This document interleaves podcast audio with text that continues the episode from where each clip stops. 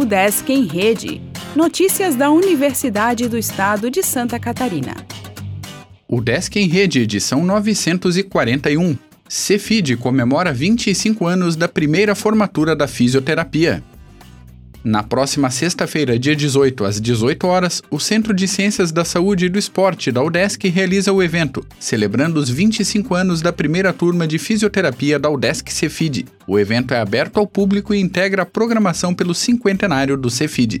O encontro ocorrerá no auditório do Centro de Ensino, no bairro Coqueiros, em Florianópolis, e reunirá, além da comunidade acadêmica, egressos, docentes e diretores que atuaram nos primeiros anos do bacharelado em fisioterapia oferecido pelo Cefid. O evento terá uma homenagem à professora Rita de Cássia Paula Souza, que faleceu em 9 de agosto. Docente decana do Departamento de Fisioterapia, Rita foi uma das fundadoras e a primeira professora do curso.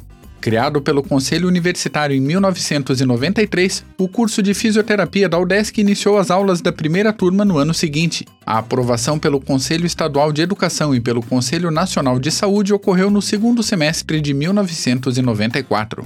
A organização do evento é coordenada pela professora Soraya Cristina Tonon da Luz, que é egressa da primeira turma da graduação e docente do Departamento de Fisioterapia do Cefid desde o ano 2000.